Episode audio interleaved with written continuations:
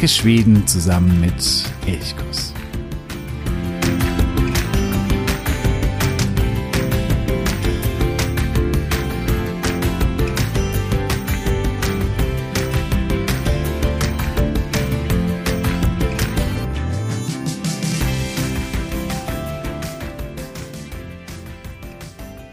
Tjena och god morgon an diesem ja, Feiertagswochenende in Schweden. Heute ist der 6. November, also wenn du die Folge am Erscheinungstag anhörst, dann ist es der 6. November. Und ja, es ist ein richtiges Feiertagswochenende, denn gleich zwei schwedische Feiertage fallen auf dieses Wochenende. Gestern und heute, der 5. und der 6. November. An beiden waren oder sind große Tage und mit denen wollen wir uns heute beschäftigen mit Allerheiligen, Allerhelgonsdag und mit dem Gustav Adolfsdagen, der heute gefeiert wird. Ja, ich freue mich, dass du heute wieder dabei bist bei dieser weiteren Folge von Elchkuss, dem Podcast für Schweden. Mein Name ist Jo und wir ja, fangen gleich an und begeben uns am ersten Samstag im November nach Schweden. Ich erinnere mich noch sehr, sehr gut. Ich war Austauschstudent in Fallen und es war Anfang November. Der erste Schnee lag bereits. Es hatte Ende Oktober bereits ziemlich kräftig geschneit und der Schnee lag noch. Und am ersten Samstag im November, da war ich auf einer Uni-Party. Und der Weg von der Uni zu meinem Wohnheim, in dem ich lebte, der führte eigentlich um einen Friedhof äh, drumherum und man konnte diesen Weg ein bisschen abkürzen, indem man über den Friedhof ging. Dann äh, ja, war es einfach ein bisschen schneller. Das war immer so der, der Standardweg quasi über den Friedhof. Und an diesem ersten Samstag im November ging ich dann auch abends oder tief in der Nacht von dieser Uni-Party nach Hause. Ich ging über den äh, Friedhof und war, ja, ich weiß gar nicht, geflasht, irritiert, verwundert, denn der ganze Friedhof erstrahlte in äh, einem ungeheuren Glanz. Überall brannten Kerzen, deren Schein sich im Schnee reflektierte. Zwischen den Bäumen, wo es uns wirklich tief schwarz, manchmal auch ein bisschen gruselig war, schimmerte es hell. Niemand außer mir war auf dem Friedhof unterwegs. Es war so eine richtige feierliche Stimmung, ja fast schon eine heilige Stille, die hier über dem Gräberfeld lag. Es war Allerheiligen. Ich hatte damals nicht damit gerechnet, weil ich Allerheiligen immer auf den 1. November da so gepolt war. Allerheiligen, das findet am 1. November statt. Und das war, ich weiß nicht mehr genau, welcher Tag es war damals. Es war, glaube ich, der 3. oder 4. November. Es war auf jeden Fall der erste Samstag im November. Und das ist eben der große Unterschied zu Allerheiligen in Deutschland, wo der Tag immer auf den 1. November festgelegt ist und der Allerheiligen Feiertag in Schweden, wo es der erste Samstag im November ist. Es gibt eigentlich nur eine einzige Ausnahme und das ist, wenn der 1. November ein Sonntag ist, dann wird schon am 31. Oktober gefeiert. Also auch das kann passieren oder das kann vorkommen, gibt es dann eben alle, ja, alle sechs, sieben Jahre. Und man könnte ja nun den Verdacht hegen, dass da wieder die arbeitstüchtigen Protestanten, die sich so über Arbeit definieren, das ja ganz geschickt angegangen sind, dass sie quasi einen Feiertag, der wie in Deutschland am 1. November ja immer mal wieder auch auf oder relativ häufig sogar auf einen Werktag fallen könnte, dass sie da ganz gezielt den auf das Wochenende verschoben haben, damit die Arbeitnehmer seltener frei haben. Aber das Gegenteil ist der Fall. Denn in Schweden war es schon äh, seit langer Zeit Tradition, dass der Allerheiligenfeiertag nicht der 1. November war. Es war lange Zeit der erste Sonntag im November. Seit 1772 wurde Allerheiligen in Schweden am ersten Sonntag im November gefeiert. Und da entschied sich der Reichstag dann, also das Parlament, 1953 dafür, diesen Feiertag auf den Samstag vorzuverlegen, der damals noch ein regulärer Arbeitstag war. Man wollte damit quasi die arbeitsfreien Tage im Herbst erhöhen. Und deswegen wurde eben vom Sonntag auf den Samstag vorverlegt. Und seitdem, also seit 1953, besuchen die Schweden ihre Verstorbenen, also am ersten Samstag im November oder eben diese eine Ausnahme, die es geben kann, auch am 31. Oktober.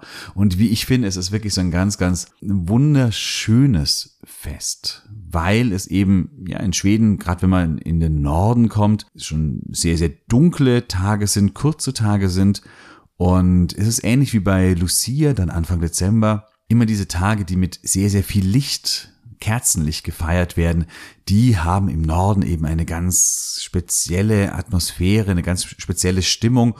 Und so ist es eben auch an Allerheiligen in Schweden, also vor allen Dingen eben im nördlichen Teil, wo dann vielleicht auch schon Schnee liegen kann, dann äh, entwickelt sich hier wirklich eine ganz, ganz wunder, wunderschöne Stimmung.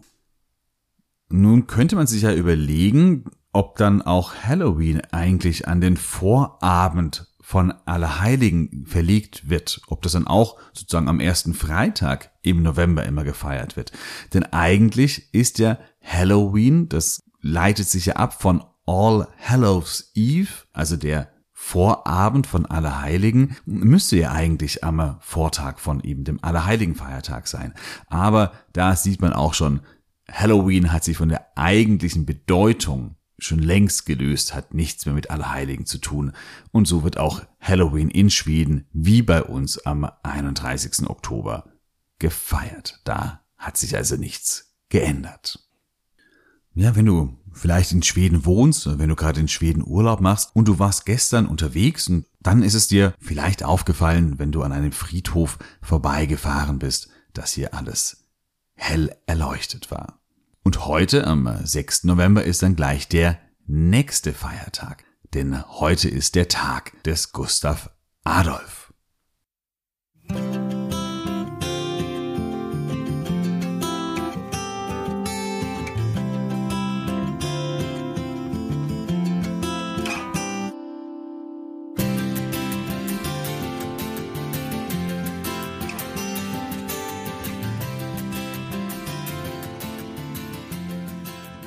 Dieser Tag wird in unterschiedlichen Regionen unterschiedlich groß gefeiert. Es gibt manche Orte, Göteborg zum Beispiel, Uppsala, auch Sundsvall, da wird der Tag richtig groß gefeiert, an anderen Tagen eher weniger. Dort, wo er aber gefeiert wird, da kannst du in den Konditoreien oder Bäckereien kleine viereckige Gebäckstückchen kaufen, die oben eine königliche Silhouette aus Schokolade oder Marzipan haben. Das ist die Gustav Adolfs Silhouette. Es ist der Gustav Adolfs Tag an diesem 6. November und ja, überall im Land stopfen sich die Schweden diese kleinen, meist viereckigen Gebäckstückchen in sich hinein. Aber was wird da eigentlich gefeiert? Gustav Adolfs Tag. Und warum dieses Gebäckstück? Der 6. November ist der Todestag von Gustav Adolf. Heute vor 390 Jahren im Jahr 1632 in Deutschland oder im Heiligen Römischen Reich, deutsche Nation, da tobt der Dreißigjährige Krieg. Er hat schon unzählige Tote, viele, viele Hunderttausende oder auch schon Millionen Tote gefordert. Er verwüstet ganze Landstriche. Eigentlich ist es egal, wo man sich in Deutschland beziehungsweise dem Heiligen Römischen Reich befindet. Überall gibt es eigentlich Tod und Zerstörung. Der Dreißigjährige Krieg hat unterschiedliche Phasen. Er beginnt mit dem äh, Prager Fenstersturz und von Anfang an ist er ein Konflikt der Konfessionen, der katholischen Seite und der protestantischen Seite. Er wird aber nicht nur ein konfessioneller Konflikt bleiben, sondern da wird sich später das katholische Frankreich mit dem protestantischen Schweden verbünden. Das heißt, da geht es auch sehr stark, wie bei jedem Krieg eigentlich auch, um Macht und Machtfragen. In den äh, 1620er Jahren, da machen die katholischen kaiserlichen Truppen unter der Führung von Wallenstein, ähm, der ist ja der große Heeresführer, der sicherlich auch vielen ein Begriff ist. Mm, die kaiserlichen Truppen, die machen im Norden des Heiligen Römischen Reiches Deutscher Nation große Fortschritte. Das ist aber auch das Einflussgebiet des aufstrebenden Schwedens, das immer mächtiger wird, das äh, auch ausgreift, vor allen Dingen auch nach Polen, ähm, dort seine Macht ausdehnt. und das ganz grundsätzlich im Ostseeraum seine Macht ausbauen möchte. Deswegen, aber natürlich auch, weil die protestantische Konfession dadurch unter massiven Druck steht, entscheidet sich der schwedische König Gustav II. Adolf 1630 dazu, in den Krieg einzugreifen. Es geht ja, vor allen Dingen um Macht, aber es geht natürlich auch um die Religion. Aber die Religion ist da wie so oft so ein Vehikel, um den eigenen Einfluss eigentlich aufzubauen. Es ist immer eine schöne Legitimation, irgendwo einzugreifen, wo es aber eigentlich auch um eben andere Dinge wie politische Macht, politischen Einfluss geht. Der schwedische König, Gustav Adolf, ist zu diesem Zeitpunkt noch jung. Er ist gerade mal 35 Jahre alt, aber er sitzt schon 19 Jahre auf dem Thron. Mit 16 hat er ihn bestiegen und da ist Schweden eine, ja, ein relativ verarmtes Land, das sich inmitten verschiedener Konflikte befindet, gleich mit drei kriegerischen Auseinandersetzungen mit Russland, Polen und Dänemark sieht sich der junge König konfrontiert. Gustav ist aber wirklich ein geschickter König, ein geschickter Stratege. Auch ihm gelingt es, diese Konflikte so einigermaßen zu lösen und beizulegen. Und dadurch hat er den Rücken frei, um nun eben im Dreißigjährigen Krieg einzugreifen. Und damit schwingt er sich dazu auf, zu einem der ganz, ganz großen Herrscher Europas zu werden. Er setzt über die Ostsee und marschiert in Mecklenburg ein.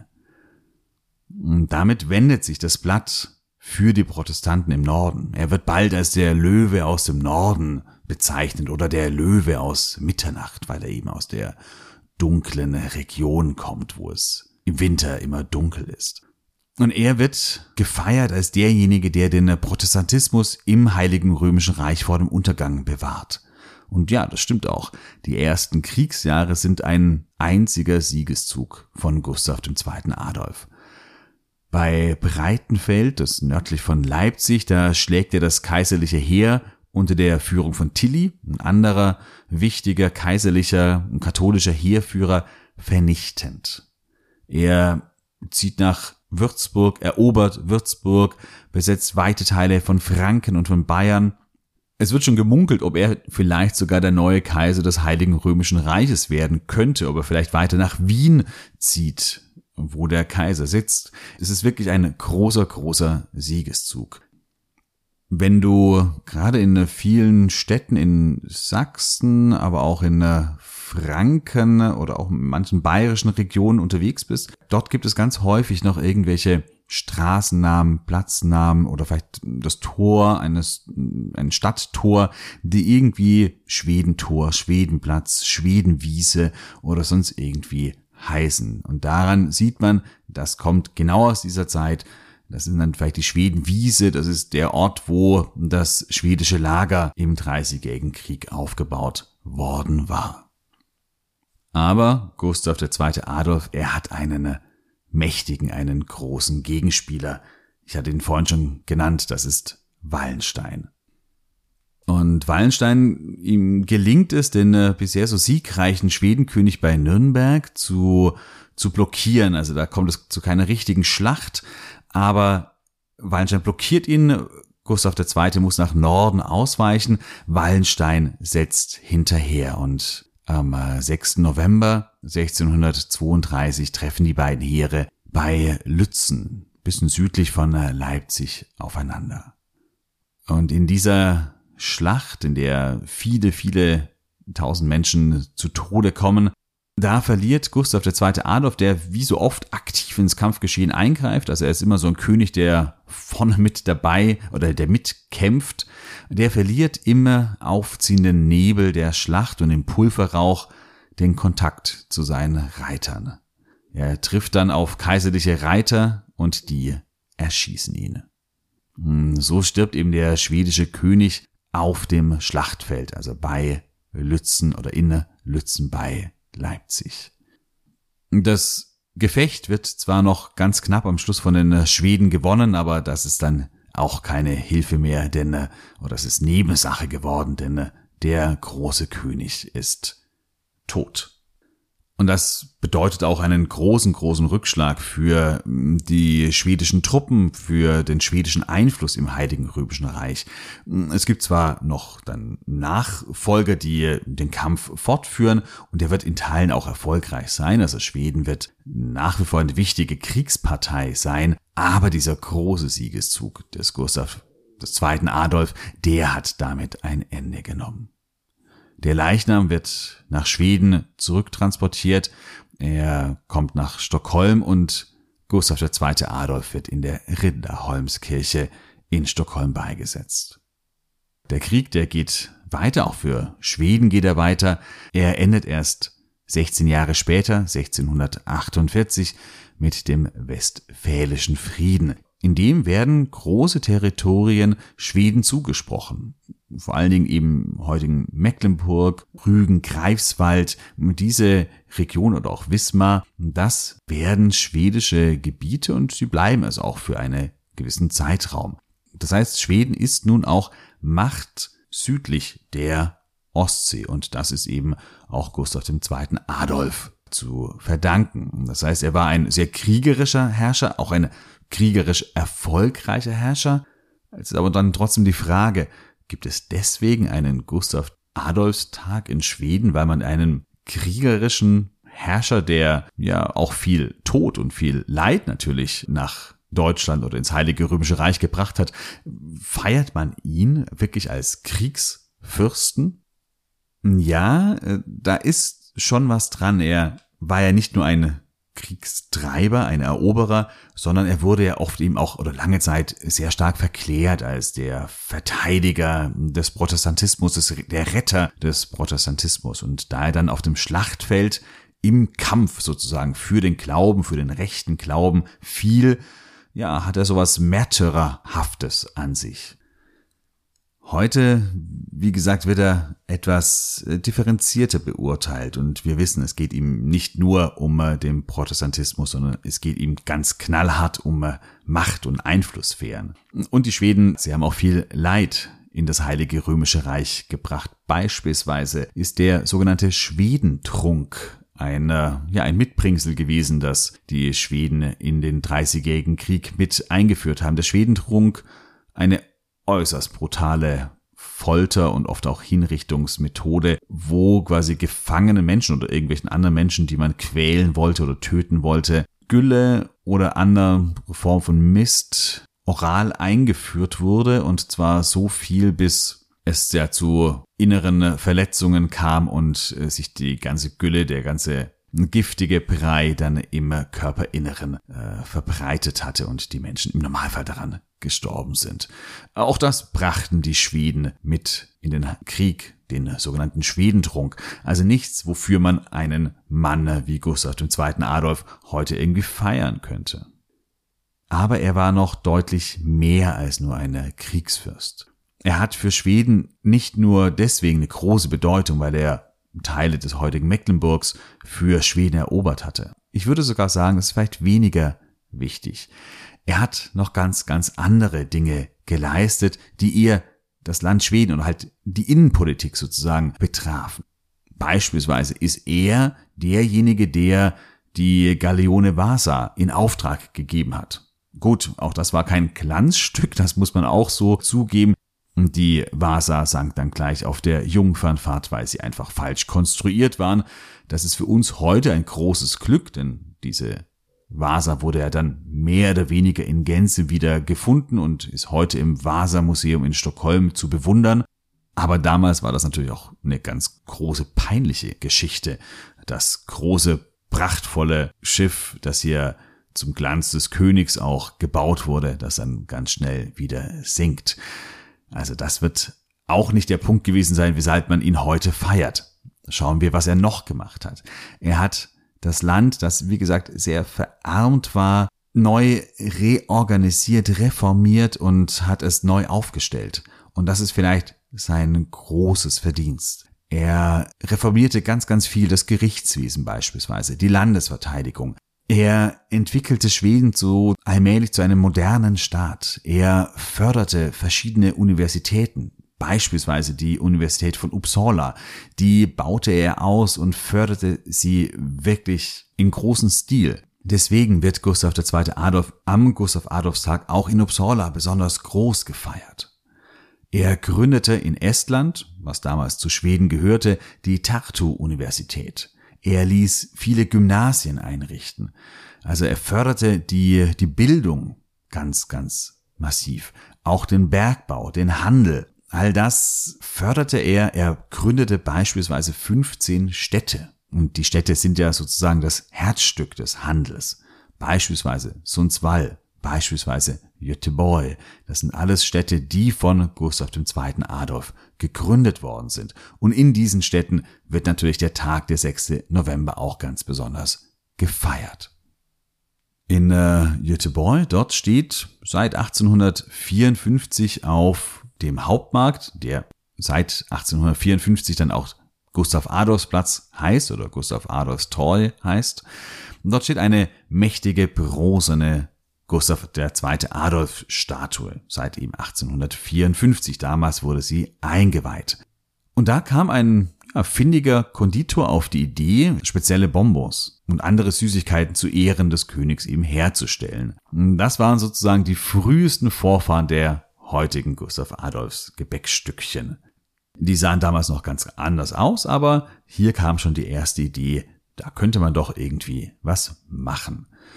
1909 schuf dann der Bäcker Emil Bräutigam, der ein Café in der Göteborger Innenstadt betrieb, die ersten wirklichen Gustav Adolfs Borkelse, also diese kleinen viereckigen Gebäckstückchen, Kuchen, die eben getoppt werden von einer meist schokoladigen Silhouette des legendären Königs. Und seitdem verbreitete sich diese Tradition im ganzen Land, wobei sie eben, wie gesagt, in und um Jüteborg bis heute ja mit am stärksten vertreten ist. Es gibt hier aber kein einheitliches Rezept, wie diese kleinen Backwaren ähm, hergestellt oder gebacken werden sollen. Wichtig ist eben nur, dass oben das Antlitz oder die Silhouette von Gustav II. Adolf obendrauf kommt. Was darunter ist, da gibt es wirklich unterschiedliche Möglichkeiten. Wie gesagt, im Normalfall sind die Kuchen eben viereckig, aber selbst das ist keine Muss. Ja, wenn du in Schweden bist, kannst du vielerorts auf die Spuren von Gustav II. Adolf gehen. Wie gesagt, in diesen Städten, die von ihm gegründet worden sind, da trifft man auf ihn überall. Da gibt es im große Plätze, die nach ihm benannt worden sind, Statuen und so weiter und so fort. Du kannst aber auch in Stockholm in die Livrüstkammaren gehen. Das ist ein Museum zur ja, royalen Geschichte, wo eben sehr, sehr viele Gegenstände, die ja mit dem Royalen in äh, Schweden oder in Stockholm zu tun haben, ausgestellt werden. Passenderweise natürlich ist die Livrustkammaren auch im Stockholmer Schloss untergebracht. Es ist das älteste Museum der Stadt, gegründet 1628, ja, von Gustav II. Adolf. Hier kannst du einige Dinge, die mit ihm ganz persönlich zu tun haben, anschauen. Beispielsweise ist hier das Untergewand aufbewahrt, das der König während der Schlacht bei Lützen trug. Der Durchstoß eines Panzerstechers inklusive. Und, was ich persönlich ganz besonders beeindruckend finde, das Pferd Streif. Das ist äh, das Pferd, das Gustav II. Adolf in der Schlacht bei Lützen ritt. Und das Pferd überlebte zwar die Schlacht, starb aber dann ein Jahr später und es wurde dann ausgestopft und deswegen kann man es heute noch, ja, fast 400 Jahre später oder 390 Jahre nach dieser Schlacht immer noch anschauen und ihm Auge in Auge gegenüberstehen. Ja, das ist die Geschichte zum Gustav Adolfs Tag, zum Gustav Adolfs Dagen, der heute am 6. November in Schweden gefeiert wird und ja, am 5. November oder in diesem Jahr am 5. November, da war Allerheiligen. Das wird im nächsten Jahr dann wieder ein anderer Tag sein. Wie gesagt, das ist immer der erste Samstag im November. Einen schönen November mit vielleicht auch ganz viel Kerzenschein, so schönen Momenten, wo auch das Licht irgendwie in den dunklen Abend hineinkommt, den wünsche ich dir eine wunderschöne Woche. Hade so bra. Vi hörs.